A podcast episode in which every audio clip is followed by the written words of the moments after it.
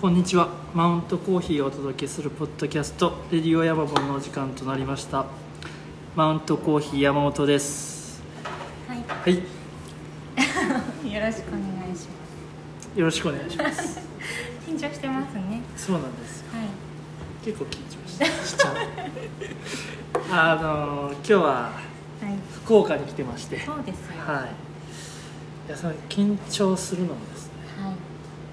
実はもう訳があるんですけどほいほい。今回のゲストはい。なんとはい。もう紹介してもいいですか？お願いします。有名雑誌へスタンダードの編集長室本俊和さんです、はい。よろしくお願いします。よろしくお願いします。よろしくお願いします。めちゃくちゃ緊張してます。そうなんですいつまでたってもね今フレッシュ。あの周りに人もいるんで、あのねそれでちょっと緊張しますよね。急に硬くなっちゃう村本さんのお店にお伺いして、はい。はい。お客さんもられるなんて。はい。わざわざ福岡までありがとうございます。いやー光栄です。光栄ですタイミングを見計らってましたか？らね。そうなんですよ、はい本当これ気になった人に会いに行くっていうもうシリーズなんですけど気になりまくってたけどちょっとビッグすぎてね勇気が。勇気が あのなんか。先輩すぎてねあのフリーペーパーとか作ってて、うんで、まあ、このポッドキャストとかでもインタビューみたいなことになるのでこれはちょっと緊張なってるしそうですね。緊張せずにもう今日なんでしょうねはいろいろ話したいですね。はいそうですね。うん本当にうんうんもうね今ちょっとご飯食べに行ったら、うんうんはい。大体分かった 大丈夫だなって思いましたはいあ確かにね。はい、はいうんいや今日よろしくお願いしますよろしくお願いします。お願いしますよろしくお願いしますはいはい。楽しみにしてます。はい、お願いします。あのーもう今実は実はあの持ってきたコーヒーを入れてもらって飲んでるんですけど。はいうちはあのーこうこういうシステムで会いに行く人のイメージで勝手にブレンド作るっていうのをやってるんですよ。なるほど。これ僕をイメージしてるってこと？いや違うんですよ。今回は室本さん知らなさすぎてイメージできなかったんであのよく知ってるスタンダードの、あ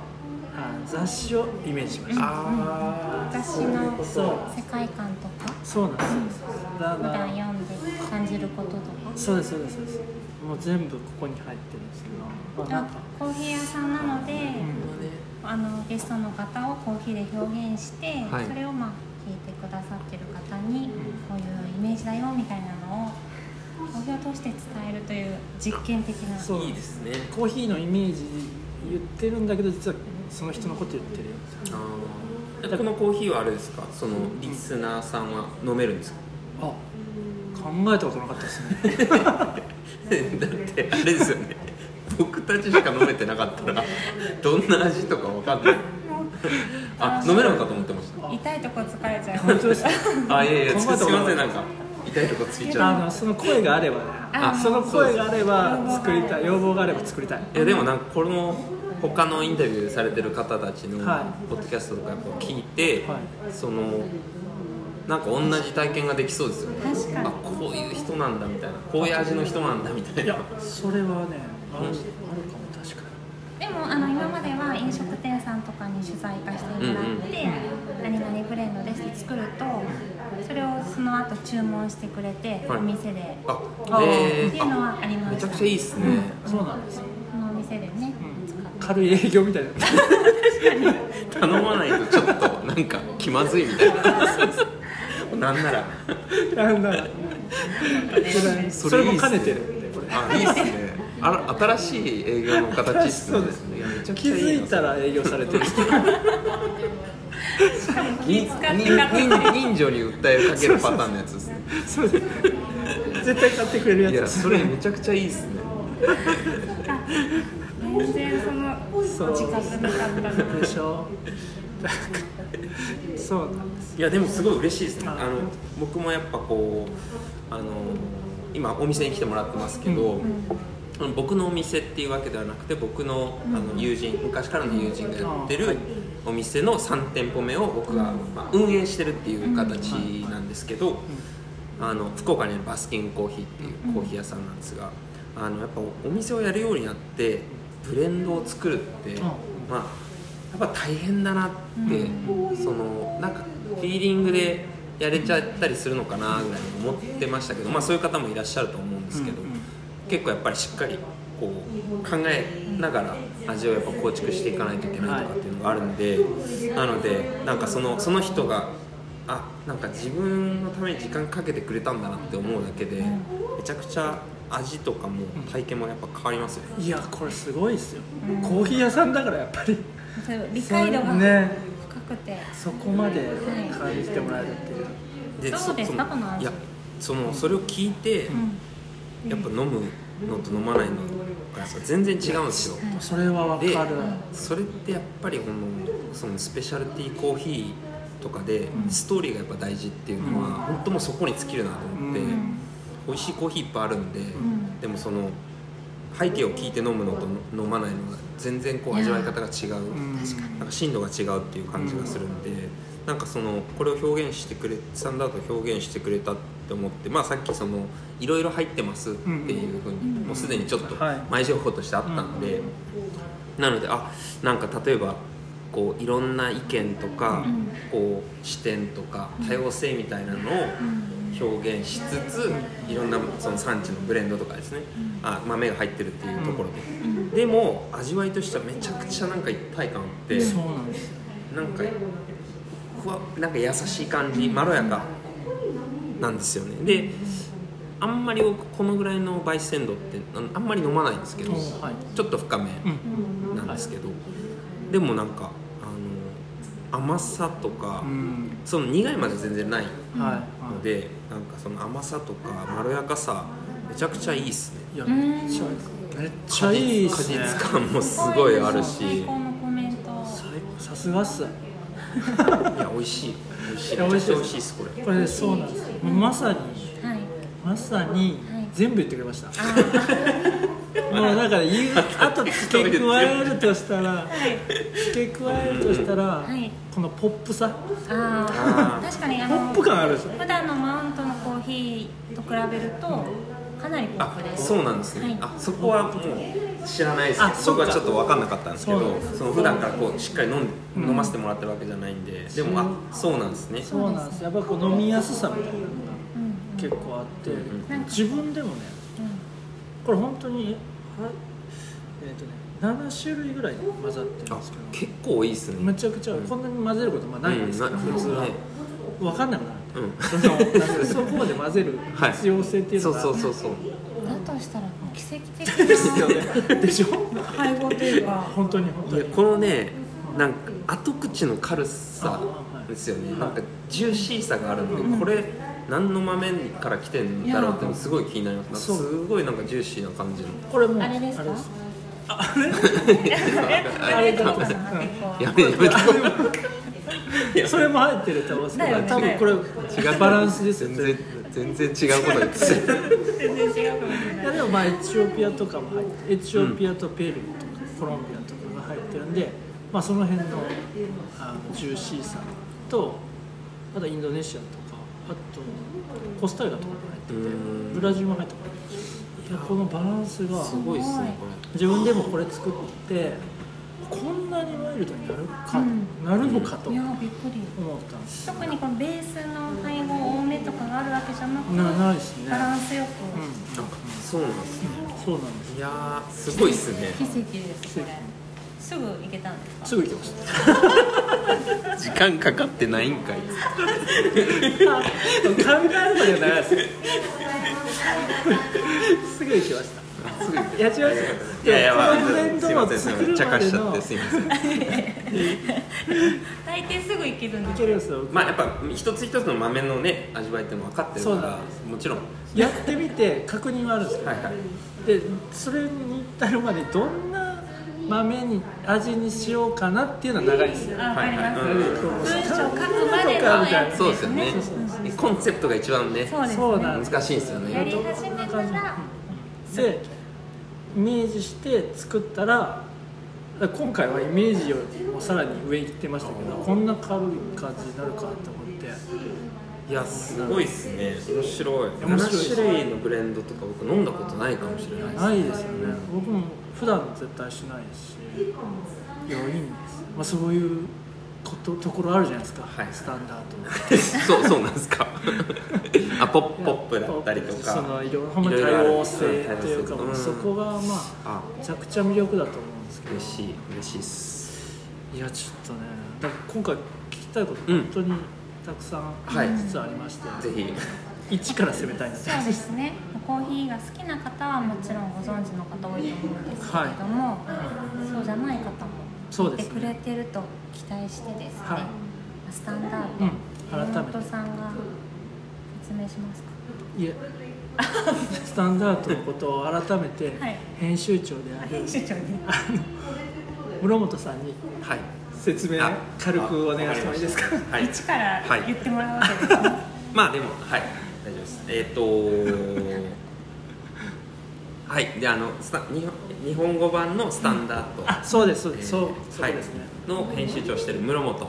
言います、まあ都市って言われることが多いんでねまあ都市ってトシさん。全然呼んでもらっても。はいあのはい。じゃあトシさんでいきますはい。ぜひぜひ都市でお願いします。でえっ、とスタンダードっていうのは、はい。まあコーヒーのカルチャー雑誌っていうまあ、はい。一言で言うとそういうふうに僕らは呼んでまして、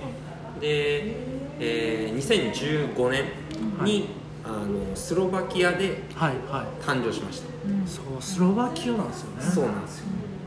ちょっとあんまこうコーヒーの全然メッカとかでもないしあんまりこう馴染みがないチェコスロバキアみたいな、うん。なんか大体そういう認識が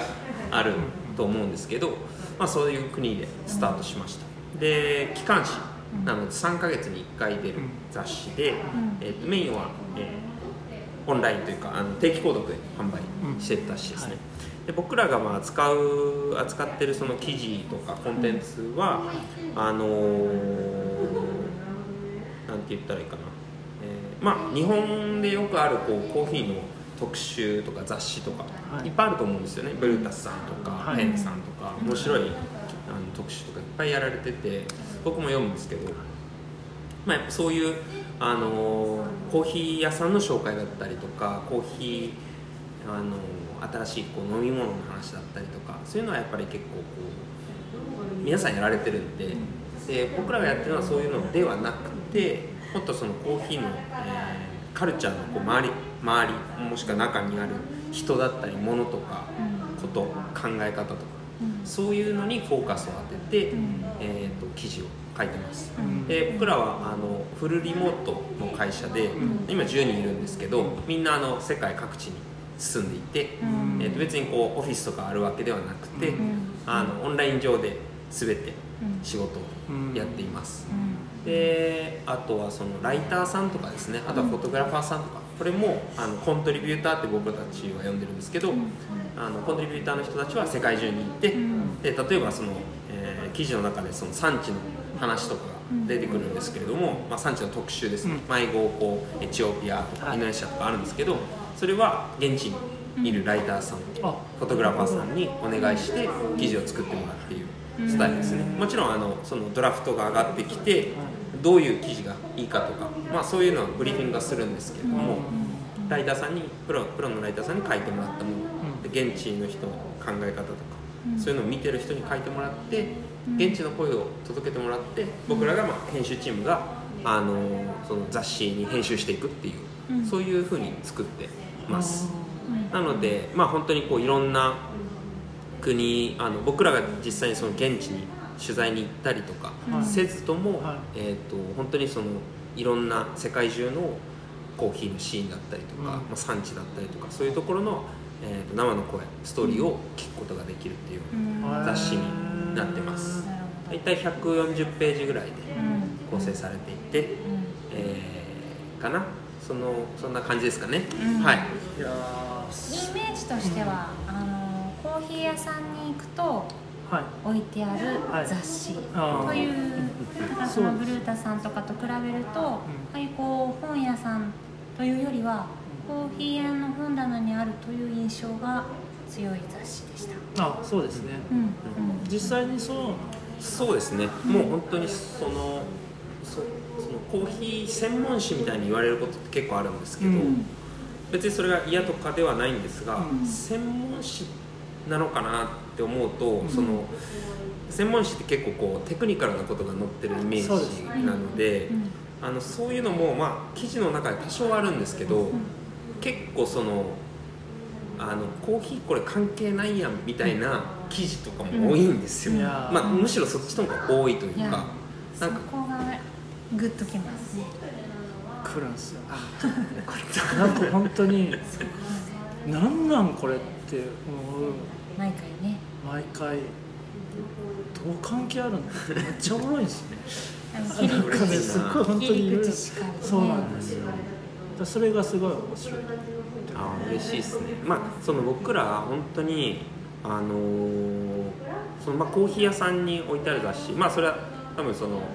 えコーヒー本当にコーヒーのことしか扱ってないのでそういう雑誌ってまあほぼないじゃないですか、はい、あの特集でやることはもちろんあります、はい、大手大手さんの雑誌だったりとか、うん、ムック本とか出たりすると思うし、うん、あとはそのコーヒー屋さんをまとめた本とかですね、はい、そういうのはたくさんあると思うしそれも面白いんですけど、うん、本当にコーヒーのカルチャーをトップ誌伝える雑誌って世界中でも少ないんですよね結構。でそれがさらに日本語で、えー、っとまあ、僕ら海外の会社なんですけど海外のその記事とかを日本語でアクセスできるっていう、まあ、そこのなんか特殊な状状態というか、僕たちが提供しているその特殊な情報っていうのが結構やっぱこう日本のコーヒープロフェッショナルの方たちを中心に支持してもらって、でそれで、あのー、今、えー、5年経つっていう感じですね。日本語版が2017年に創刊してるんで、今ちょうど5年経ったっていうところなんですけど。スロバキアで拠点がメインがあるっていうのはたまたまスロバキアにいた方がスタートしたから、うんうん、あそうです。ねあのー、オーナーがスロバキア人なんですよ、うん、はい、マイケル・モルカンっていうやつがいて、うん、彼が、えーと、学生の時にですね、うん、えー、大学生の時にスタートした雑誌っていうのがスタンダードです、まあもともとあのーえーと、コーヒーが別に好きだったわけじゃないんですけどあの、まあ、当時うちにいたそのデザイナー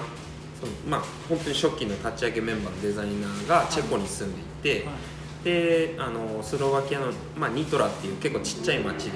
あの彼は育ったんですけど。あのまあ、プラハとか行くとやっぱりこうコーヒーシーンっていうのがそれなりに大きな町なので盛り上がっていてでそこでこうエアロプレスの大会だったかな？なんかそういうのを見てこんな面白いのがあるんだっていう、なんかこんな世界があるんだって彼まあ多分21とかそのぐらいだったと思うんですけどそれでまあ一つのこう学生のプロジェクトみたいな感じで、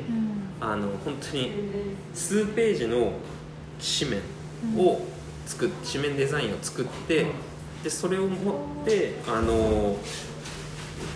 なんていうのかなスポンサーさん探しに。出かけたらしくて自分たちの、まあ、お金がそんなないんで、学生だから。だからそれであのスポンサーさんをケメックスです。一番初めのスポンサーケメックスなんですけど、えー、ケメックスに連絡して。すごいですね。はい。あのもう君たちの雑誌記事を作ったからっていう、もう本当に作って作ったのを送ったらしいんですけど、はいはい、作ったからもうそのスポンサーしてもしなくてもこれ載せるけど、スポンサーしてくれたら嬉しいなみたいな。でそれまで何十年ってあの外部のマーケティング活動のケメックスってお金を使ったことなかったらしいんですよ。でもなんか出してくれたみたいで。まあ、数百ユーロとかねそんなレベルかもしれないですけどそれでも学生にとってはすごく大きなそれで印刷代ができてで残りのコンテンツをそこから作り始めたみたいな感じの話を僕はまあ聞聞いたんですけど。そう。でそれが2015年の話で創刊してベルリンで、えー、創刊パーティーみたいなのをやって、はい、でそっからですねあのー、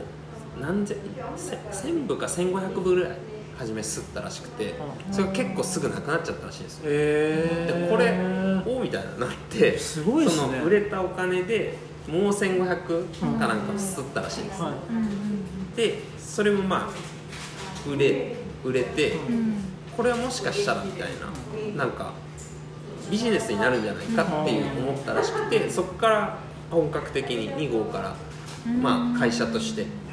やり始めるっていうあのストーリーをあのその創業者から聞いてます。で彼が、まあ、あのスロバキア人なんで、スロバキア初のコーヒー雑誌っていうことになってますね、うん、すごいっすね。いや1500とか売れるんですかっていうか、ね、そこがすごいなと。思ってそうなんですよ。でもすごい魅力的なコンテンツだったってことで。すね、ねまあ、もちろんやっぱりこうその売れる三段というか、うん、なんかそのコーヒーカルチャーってやっぱコーヒー飲んでる人多いんで、うん、で2000大体12僕あのオランダに2012年から17年まで住んでたんですけど、まあ、あの全然コーヒー関係なくて、全然違う仕事前職ですねで2012年から15年って結構日本でもそうなんですけどその世界的にスペシャルティーコーヒーがぐっとこう盛り上がってた時なので、まあ、例えば、えーと、日本だと多分12年とか13年とかあのブルータスさんのコーヒー新文化論とか進化論かなんかああいう特集があってあれを見て結構こうバリスタ目指す人とか、あの多かったっていうのを後から聞いたんですけど、あのまあ、特許を同じくしてその別のヨーロッパでもベルリンとかをロンドンを中心にこうすごい盛り上がり始めててで、まあ、ベルリンともロンドンはもう盛り上がってたのかな。すでに盛り上がっていて。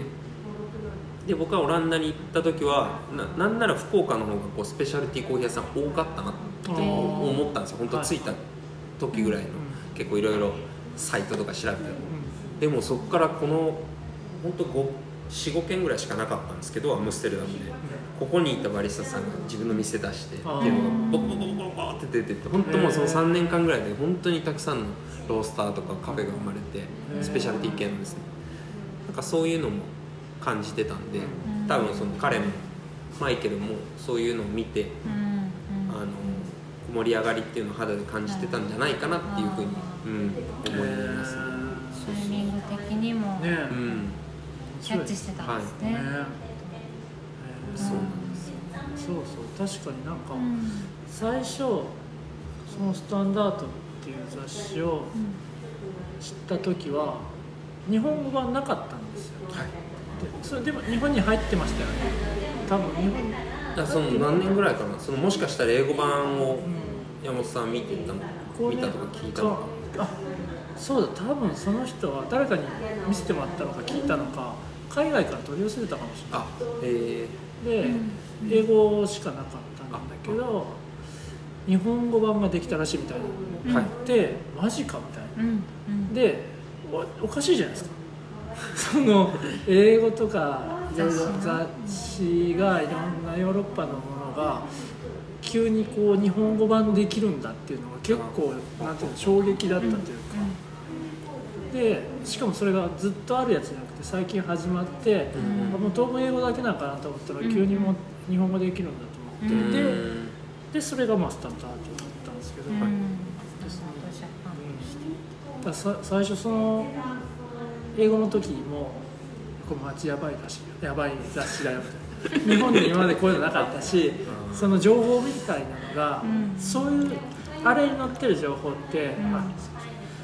う取りに行こうと思ってもどこにあるか分かんないような情報なんですよね、うん、その当時ですよ本当に、はい、だからそれがすごいいろいろ載ってるっていうのが日本語版出たらめっちゃいいねっていうのが最初の印象というか自分の知ってるななんでしょうねその話題になった時の感じですね。あでもなんかその僕は本当にコーヒーいわゆるこうギギークというかコーヒーファンだったんですよね、まあ、普通の全然コーヒーの仕事じゃないことをやりながら、まあ、週末はカフェホッピングしたりとか、ワークショップに参加したりとか、新しい器具が出たらすぐ買うとかエアロプレス買ったりとか、でまあ、そういうのをやってたのでその初めてこうスタンダードを僕はオランダのよく行ってたカフェで手に取ったんですけど、その時に本当なんかうわこんな雑誌あるんだみたいな,、なんかまさしく今山本さんが言ってたような、こうこんな情報を日本語の雑誌で見たことないなって思って、ででもそれがなんかこうなんていうんですかねいわゆるこう専門書みたいな感じではなくて、うんなんか面白おかしく書いてたりとか、あのイラストとか写真とか、うんすごいビジュアルもすごい工夫していてうわこんな雑誌が日本語であったら相当いいだろうなって、うん。僕本当に創刊号を手に取った2015年の、あのー時に思ったんですよ。でそこから僕その定期購読者になって2号からかな多分2号からそう、うん、2号から定期購読者し始めて6号ぐらいになった時にあのー日本語版が出るっていうのを書いてでうんでそれで関わりたいと思って、うん。その何かやらせてくれみたいな連絡したのがまあ本当に始まりで。だからもともと日本語版はできるっていうあのので話が進んでたんですよ。へであのまあ実際その僕のポジションというか、はい。日本語版を作るって今から日本に展開していくっていうのをやる予定だった人がいたんですね。ーはいで僕はあの本当連絡して、ん。その何かやらせてくれみたいな。うん。でそのまあ僕が前にいた会社っていうのは翻訳とかやってる会社で、うん。まあ、僕もそのオーストラリアの学校でその翻訳とか勉強したんですけど、うん。なのでまあ何かお手伝いできるんじゃないかなと思って、うん。その翻訳とかできるんでみたいな話で言ったら本当すぐ連絡返ってきて、うん。あなんかねじゃあややってみるみたいな感じになって、ウェブサイトとか翻訳をお手伝いさせてもらえることになったのが本当にきっかけで、うん。へでそのさっき言ったもともといた方がうん。どうしてもちょっと自分の大きな仕事が舞い込んできちゃって抜けないといけないっていう状況になっちゃったんですよね、へでそうすると日本語をどうすんのみたいな、うん。うん誰が率いていくの、ん。ってなったら「えトシいるじゃん」みたいな。あ ったみたいで棚からボタン持ち的な。その時10名以下のメンバーで。あそうです。その時はだから4人ぐらいしかいなかったんですけど。4名がトシールじゃん。そうそう。え逆に多分その、まあ、マイケルそのオーナーとやり取りしてたんですけど、うん。マイケル的には多分知り合い知り合いもいないし、うん。あのその元々やるって言ってた人はある程度こういうふうに精通してる人だったんですよね。あー。ブログとかやってて、うん。アメリカにいらっしゃって結構ゆまあそれなりに有名な知名度もある方だったんですけど。へだからあの誰も多分当てがなくなっちゃってしたらなんか翻訳とか手伝ってたやつがいて こいついいんじゃんみたいなおそらくですけどそういう流れになって僕が繰り上げ当選みたいになったんじゃないかなっていうふうに思ってますけど。ーいやすごいですね。でもそこはあのマイケルさんに言われてうん。喜んでっていう感じで繰り上がったわけですか？えっとまあこれちょっと長くなるかもしれないですけど大丈夫です。大丈夫ですか？大丈夫です。あの実は今来てもらってるこのバスキンコーヒーにもはい。ちょっと関わってくる話はなんですけど、あのーちょっと長くなるんである程度ちょっとはしょって話そうと思ってるんですけど、まあ、バスキンコーヒーのオーナー榎原っていうのは、はい。僕の昔からの友達で、うん。オーストラリアさっき言ってたオーストラリアで僕が勉強してて、うん。日本に帰ってくるタイミングで、まあ、その季節労働みたいなのをしてたんですよね。フルーツピッキングをしてたんですけどそこに現れたのが彼うん。旅人として現れて そこで初めて出会うんですけどいその後あのー、3年後ぐらいにはい。コーヒー屋さんで再会して、はい。日本の。日本のコーヒー屋さん、福岡ですね、うんはい。お互い福岡出身なんで、うん。まあ、あの意気投合して、うん。そこからこう仲良くなってうん。であのーえっとそこから、えっと、彼がそ、えっと、前働いてたコーヒー屋さんを卒業して自分で独立するってなってはい。で僕はその間間というかその同じぐらいのタイミングでうんオランダに移住、うん。さっき言ってた2012年から17年の間の話なんですけど、う移住して、あのーしたんですね。うん。ううんん。でその彼が独立して、あのーしばらくしてこう人なんかもう一人欲しいなみたいなタイミングがあったんですけどその時に僕がコーヒー屋やりたいとかっていう話をしてたんで、うん。あのー声をかけてくれたんですよ、うん。どうみたいな。へえでも僕は結構そのあのちょうど結婚をして、うん。妻がオランダに来て、うん。で新婚生活をスタートしてうん。たじタイミングで、であの向こうでの仕事も結構慣れてきたっていうところで結構楽しかったんですよね、はいはいはい。だからそのはい。だからなかなかこうイエスって言えなくて、うんでその時はごめん。うん。まだこっちにいるわ。でただその後結構コーヒーが、まあ、好きだったんでコーヒーが好きだったんで本当にいろんなコーヒー屋さんとかバリスタとかいろいろ話をして、うん。コーヒーカルチャーにどっぷり使っていく中でまだスタンダードの前の話ですよ、あのあの時にイエスって言ってたらどうなってたんだろう、俺の人生って思うことがすごい増えたんですよ、はいはいへはいはい。でノーって言っちゃったけど。そうそう、ん。コーヒーいいなって思う日に日にこうあって。募っていっちゃった。そうそう。でそれであのなんかまあこういうふうにこうでもまあそのなんていうのかな。その仕事を、まあ、そんなに好きじゃなかったけどあの、まあ、お給料も出て普通の生活ができてて海外に住むっていうのもできてて悪くないなぐらいに思ってたけど、なんかモヤモヤしてたんですよ、うん。えでそれであの次なんかこんなもなもやもやするぐらいなら、次なんかそういうチャンスがあったら絶対掴もうって思ってたんですー、よ、えでー、ああの早送りして、うん。そのスタンダードの話になるんですけど、うん。繰り上げ当選の話したと思うんですけど、はい。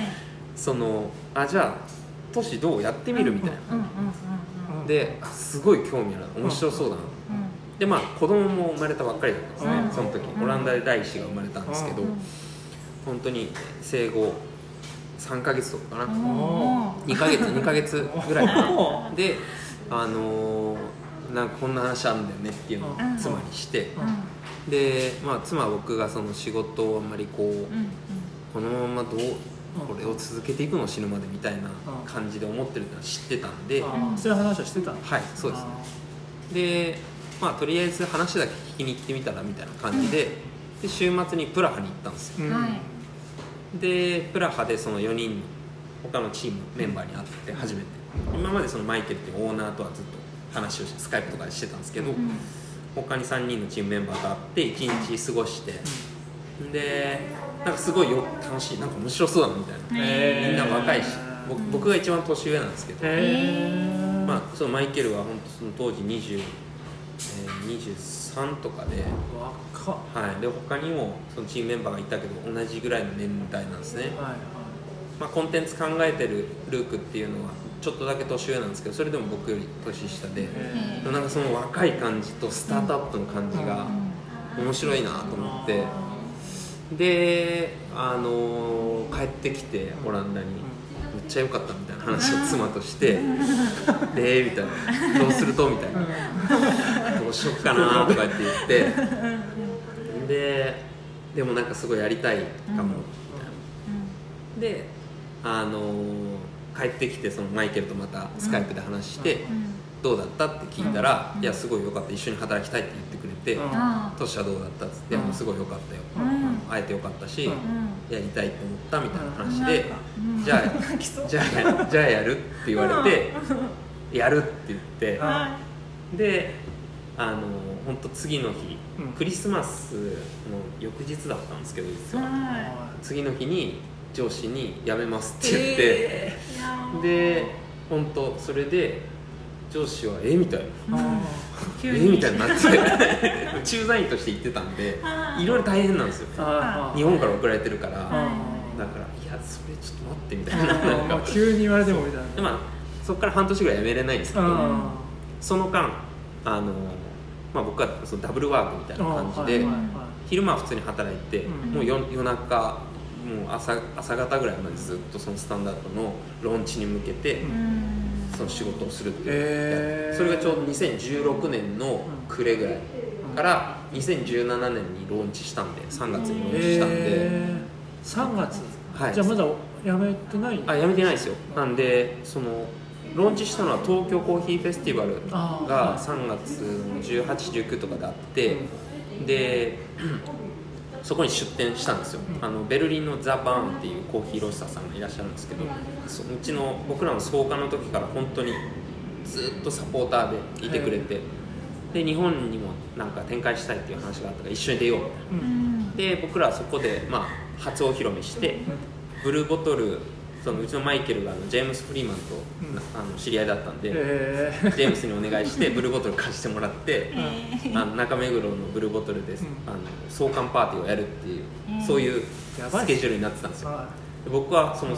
金曜に仕事終わってそのままスーツケースで空港まで行ってで飛行機乗って朝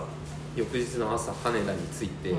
羽田シャワーがあるんでシャワー浴びて、そのまま青山国連大学に行ってその東京コーヒーフェスティバルに参加してで2日間だったんですけど初日の夜に創刊パーティーをやってめっちゃ忙しい。やばいっすよ。でその翌日また東京コーヒーフェスティバルやって、その足で、空港に行って帰って月曜に着いてそのままエクストリーム出社した、えー、週末ジャパンしました。映画みたい。僕記憶ないんですよあんまり。そこの3日間ぐらいなんか本当に忙しいのと興奮でなんか本当にもう記憶があんまりなくて。でコーヒーフェス東京のコーヒーフェスティバルだけでもむちゃくちゃ大変じゃないですか。大変だし忙しい、そう。すごいっすね。でもなんか本当そのいい思い出でその頃は本当誰も知らないんで創刊パーティーとかに結構な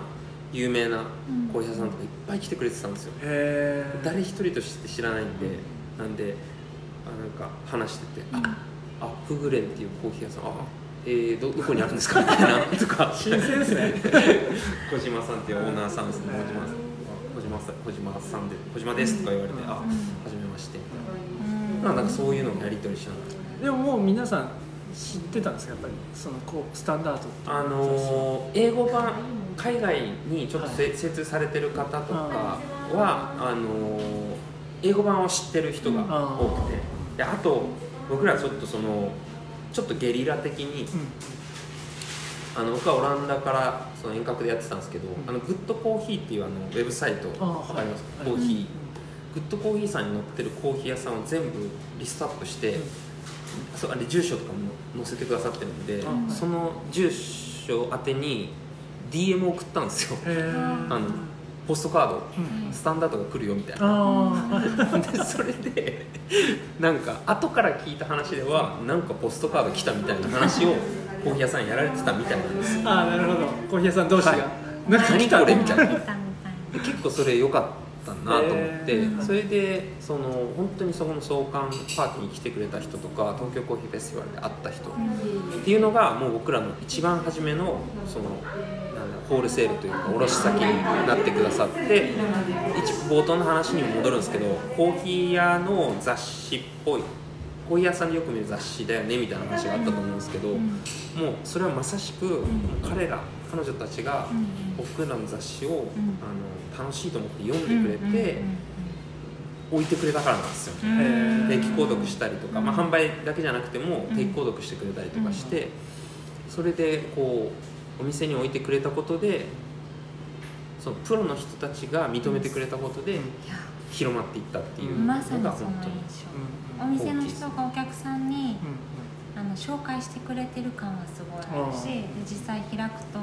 何かこうもう架け橋になってくれてる感がすごいあるから、大成功ですよねそのなんかアプローチ。本当もう感謝しかないですね、すごいですね。いやすごいですね。ジャパンさんの出会い方そう。何の話してたっけって思っ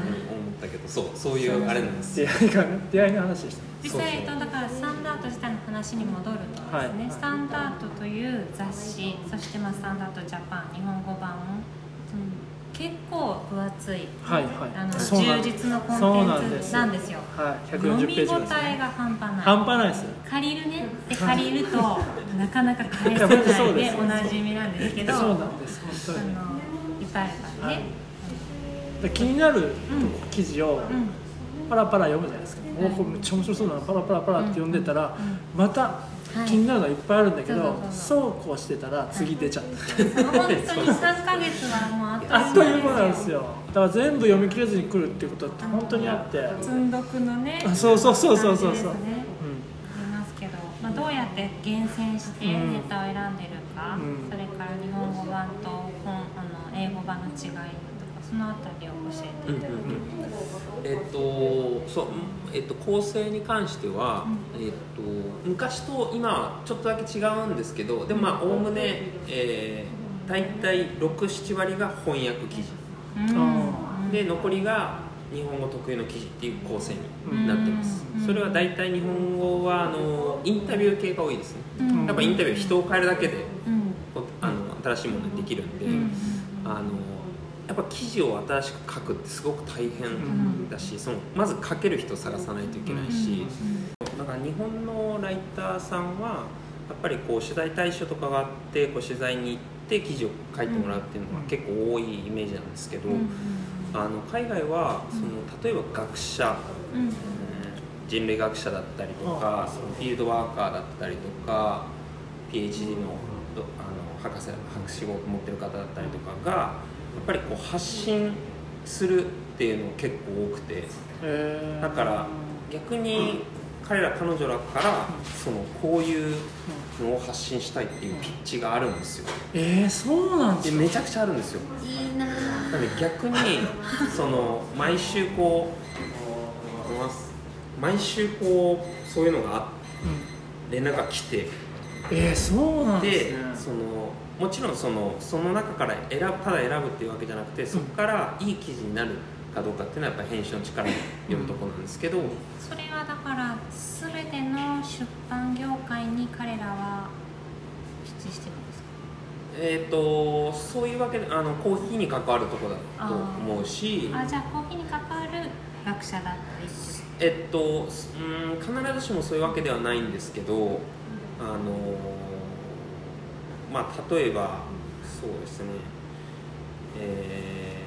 ー、まあ味とかその味覚に関する記事とかっていうのがあるんですけど、うん、そういうのは別にコーヒーに関わらずじゃないですか、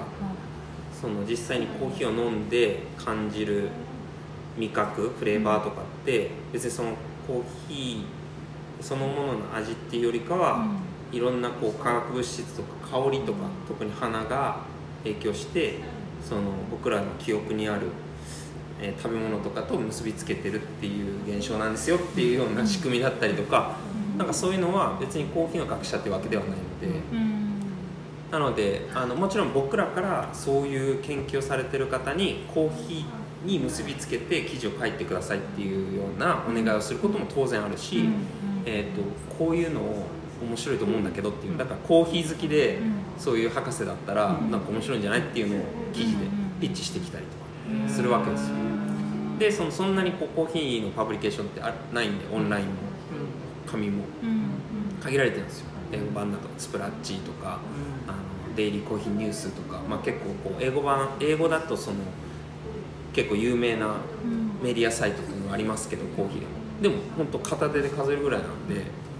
でプラス僕たちとかあとインディペンデントでやってるコーヒー雑誌ってやると10もないんじゃないかなっていう。だから多分みんなやってると思うんですよ全部。10, 10件同じメール送るだけなんで。で1個引っかかればいいやぐらい。面白いなと思ってもらったらそこから記事にできる。ん。で、そうそうそうそう。なのでまあ本当そういうあのやり方だとは思うんですけど、うん、なので英語版はそういう記事があって、で僕らはそれをこう翻訳して、えー、迷子掲載してるっていう感じです。で、えーとまあ、英語版は特にそのインタビューする対象者っていうのは海外に住んでる、あのバリスタだったりロースターだったり経営者っていうのが多いので、僕らはそれを単純に日本に日本の対象者に変えるっていう。でそこからインタビューとかをさせてもらうっていうようなやり方でそのオリジナルコンテンツっていうのを作ってます。ああなるほど。だから英語版だったら海外の経営者とかバリスタの記事のところを日本語版に変え日本語版は日本の人たちに変えてっていうことですね、はい。でたまにまあそのちょっとこうどうしてもやりたいようなトピックがあったりとか、あとは日本でもやっぱりたまにあのそういうふうにこういう記事を載せたいんですけどとか書きたい書こうと思ってるんですけどっていうふうに言ってくださる人とかもいるので、あの内容が面白い面白そうだなと思えば、もしくはその載せる価値があるなって思うものであれば一緒にやらせてもらって、まあだから京都の。持ち込み的な感じはい、大山崎コーヒーロースターっていう中村さんっていう、中村圭太さん今までこうジェンダーの問題だったりとか、書いてもらいました AI とかの話も書いてもらったんですけどあれは全部そのも持ち込みしてくれてまだ記事記事というかそのアイディアベースですよね。こういう記事を書こうと思ってますけど、どうですかねみたいな。言ってくれてうちの編集と一緒にこうなんか作っていくっていう感じですね、なのでそうなんですよ。だからそういうあんまりこう日本ではそういう出版社にこう自分でこうピッチしていくっていうのはもしかしたらその文化としてないのかもしれないんですけど僕は知らないだけかもしれないし。うん、そこがこうなんていうか。分断されている印象がありますよねどちらか。というとまあそういうね学術的な人とああそうか。そうですね、だか。らやっぱ結構こうあのやっぱ出版系っていうとどっか一等地にオフィスがあって出版チーム編集チームとフォトグラファーとかがいてみたいなもう想像される方も多いと思うしだから自分が記事を書けるとかって思わない方も多いと思うんですけどもしくはオファーが来るまでそもそもオファー来るのでしょみたいな考え方なのかもしれないんですけど確かに結構ガツガツ来るんですよね海外は、うん、だからやっぱ面白いストーリーっていうのがその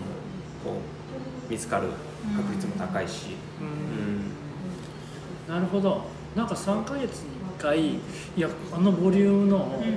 出すってどんだけ大変なんだよって思ってたんですけど、取材とかそうそうそうそうですねまあやっぱりでもそのその数あるアイデアの中から何を記事にするのかっていうのをやっぱ選ぶのすごい大変みたいですね。それは。うちのそのコンテンツディレクターのルークっていうのがいるんですけど、まあ、彼がコンテンツを全て考えてるんで、はい。まあ、もうめちゃくちゃ頭にオックスフォードの大学院とか文学で出てるんで、えー、めちゃくちゃ頭にそれはそのコンテンツを決めていくマルークさんがメインとなって決めていくのはどういう物差しというか、うん、きっと、ね、世界各地のトレンドもあって、はい、読者の興味あることも国によって違う中でルークさんどの辺先ぐらいを見越してコンテンツを選んでる、はい、えっとその僕らやっぱ紙の媒体なので、やっぱ紙ってその時間の流れがやっぱ違うじゃないですか、うん、でなのでこうあんまりトレンディーなものを扱ってしまうと、うん、すぐこう色あせちゃう、うんなのであんまり向いてないんですよ、うん、昔はねもちろんそれしかなかった新聞とか、もちろんそういうトレンドっていうかそのその時のニュースっていうものなんですけど僕らやっぱニュースではなくて、うん、結構普遍的なテーマを扱うことが多くて、うん、それは単純にそのシェルフライフを長くするっていう意味もあります、うん、なんか雑誌なんですけど、その3ヶ月で終わりではなくて、あの別に 2, 2年前に出した号を読んでも、今も面白いっていうか今と別にその視点は変わらないっていうか、問題問題点は変わらないっていうところ。時代性はもちろんあるんですけど、あのそういうところはやっぱあの意識的に選ぶようにしてますね、まあ、それは単純にそのメディアのフォーマットそういうメディアのフォーマットだからっていうところもあると思うんですけどその方がやっぱ面白いって感じてるっていうのももちろん。ありますね、うん、だから、まあ、例えばですけど、えーまあ、ジェンダーの話だったりとか、えー、精神ウェルネスとか、うん、そういうところもそうだし賃金の問題だったり、うん、まあ、もちろんコーヒーの農家のあの地球温暖化だったりサステナビリティだったりとか向こうの経済格差だったりとかそういうもん社会的な問題って別に今に始まったことじゃないので、うん、あとは歴史ですよね。そういうこう文脈とかを理解することでもっとそのコーヒーを好きになるだろうしその先のことだったりとか今をこう広い目で見れるようになるっていう、まあ、そこをやっぱ提供できるっていうのがスタンダードのこう一つの価値なのかなっていうふうに思いますし、うん、なので、うん、なのでトレンディーなものはやっぱその雑誌とか他の雑誌見てもらえたらいいなと思うんですけど。バックナンバーという感覚があんまなく、うんうん、あの手を取れるというのは、増えて増えていく感覚ですよね、うん、なんかその知識みたいなのが、視点がね、うん、なんか。そう。あだからなんかそうですね、雑誌感みたいなのあんまりないんですよね。うん、なんか本っていう書籍みたいな感じ、だからあんまり何々号って設けてないんですよ。なんかその確かに、この特集はこれみたいなとか、この号は何の話があるんですか？って結構言われることはあるんですけど、あのこれっていうのはないんですみたいな。大体3つはい、キーワードっていうかね、テーマが面白いですよねそう。そう。なんでなだからこうキーワードにしてるんですよ。なんかこうえっ、ー、と例えばなんだろう夏のスイート特集とか、テーマがあれば、まとまるじゃない。ですかあこれ夏の夏読むものなの、はい、だ冬だと別に今じゃないからみたいな、なっちゃうんですけど、このキーワードだと、空洞とか、シミとか、意味わかんないじゃないですか。そうですね。これだけ聞いて何これってやっぱ思わしたい、でそれ手に取ってもらうっていうのがやっぱポイントとしてあるので、毎回なんかいい違和感を感じる、うん、きっと頭が言葉を瞬時に何ていうか、ね、キャッチする時の組み合わせの違和感とか、引っかかりみたいなのが、やっぱ狙いなんですね。そうですね。いや本当にそうです。あのすごいいい違和感ってすごくいい言葉だなと思ったんですけど、まさしくそうそれです。何これって思ってもらいたいっていうか、でやっぱそこに興味を持ったないと、もしかするとあん。まりこう面白いと思ってもらえないかもしれないですやっぱり、あのコーヒーが僕は好きな理由あとはまあチームスタンダードのチームが好きな理由とかって、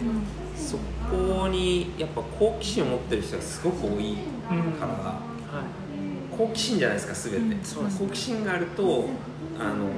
探求したりとかあの成長したりしようと思うと思うんでだから僕らの雑誌みたいなのを読んでくれる人が、人なんだと思うんですよ、だから多分ここにあんまり引っかからなかったら、まあ面白いなと思う記事はあるかもしれないですけど、なんかその僕らの雑誌を本当にこうどれぐらいこう面白いと思ってもらえるのかなっていうのは結構、まあ、難しいトピックだったりとかもあるし、コーヒーにあんま関係ないじゃんみたいなの多いんでその関係ないからもっとコーヒーのことを載せてほしいレシピとかを載せてほしいっていう、まあ、声とかもたくさんあるんですよ、でもやっぱりそのそうじゃなくて、なんかその関連性を自分で探したりとか感じてもらいたいなっていうのがやっぱあるんですよね、めっちゃわかりますし、めっちゃいいですね、だから求めがちなんですよ僕ら。読者にああそういうことですか。やっぱその読み手の、やっぱリテラシーとか、その人の状態にすごく左右されるんで。なのでそれはもう信じで委ねるっていう感じですよね、うん、そうですね。本当に。なんかやっぱ最終的にこうやっぱそのいろんなフェーズがあると思うんですよ。コーヒープロフェッショナルの人たちだと、いろんなフェーズがあると思ってて、コーヒー業界に入ったばっかりって知識がないから知識つけたいじゃないですか、だからいろんなこう技術とかその抽出議論、理論だったりとか、そういうのをこう知りたい。でそういう情報を集める、でそのその先にある程度1年2年3年して技術ついてきた時にどういうことをそのやっていく人が多いのかなって思った時にやっぱりその結局コーヒー入れてるのって業務のうちはすごく少ない2割とか3割とかのじゃないですか。あとはもう接客業だしお客さんとのサービスお客さんにどうサービスしていくのかとかどうやってチームを作っていくのかとかどうやって経営していくのかっていうそういう話にやっぱなってくるんでそこであのそういうのにやっぱこうなんか指針になれたらいいなっていうのは結構あったりするんですよ。いやめっちゃわかります。なんか、コーヒーやってて何でしょう。美味しいコーヒーをまあ自分なりに出せるようになったとしたら次はそれなんで出すのかとか、うん、なんで今コーヒー屋をやるのかみたいなところに、まあ、みんな行くと思うんですね、うん、コーヒー屋って、うん、今までそういうのにこうコーヒーを通してそういうのを知る目線を知る機会っていうのは結構なかったので自分で多分探していくと思うんですよ、つながりを。でもそのこのスタンダードはそれがもうあるって感じがする。だから、だからコーヒーのプロの人も読めるしお客さんも楽しんで読める、うん、両方が読める。そう。ですねなんかそのコーヒーその例えば経営論だったりとかチーム論だったりとか、うん、あのなんか別にコーヒー業界だけの話じゃないんでだからこそやっぱこういろんな人に響く、うん、で僕らよく言うんですけどでこれが多分どういう記事を作っていくかっていうところにある程度関わってくるところにもあるんですけど、うん、あの僕らこのサブスクリプション雑誌のサブスクリプションを通じて、コーヒー屋を体現しようとしてるんですよ、どういうことかっていうとあの雑誌雑誌のコンテンツ、文書とか記事とかっていうのはコーヒー屋でこうみんなが話したりすること、例えばお客さん同士が話したお客さんとバリスタが話したバリスタ同士が話したり、バリスタとオーナーが話したりっていうような話いろんなトピックあると思うんですよ、でお客さんとかってコーヒーの話してる人なんかめちゃくちゃ少ないと思うんですよ。ね、何の話してるかっていうと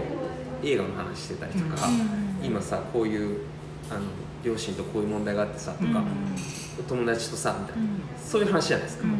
そういうのを載せてるんですよなのでコンテンツは会話、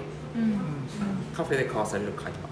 じゃあ他のものは何かっていうとこういう見た目、雑誌のデザインにこだわるのは、コーヒー屋さんってみんなデザインこういう、お店のインテリアだったりとかブランディングだったりとかこだわりますよね、それがデザイン、でコーヒー屋で何を楽しむかっていうと、まあ、コーヒーじゃないですか、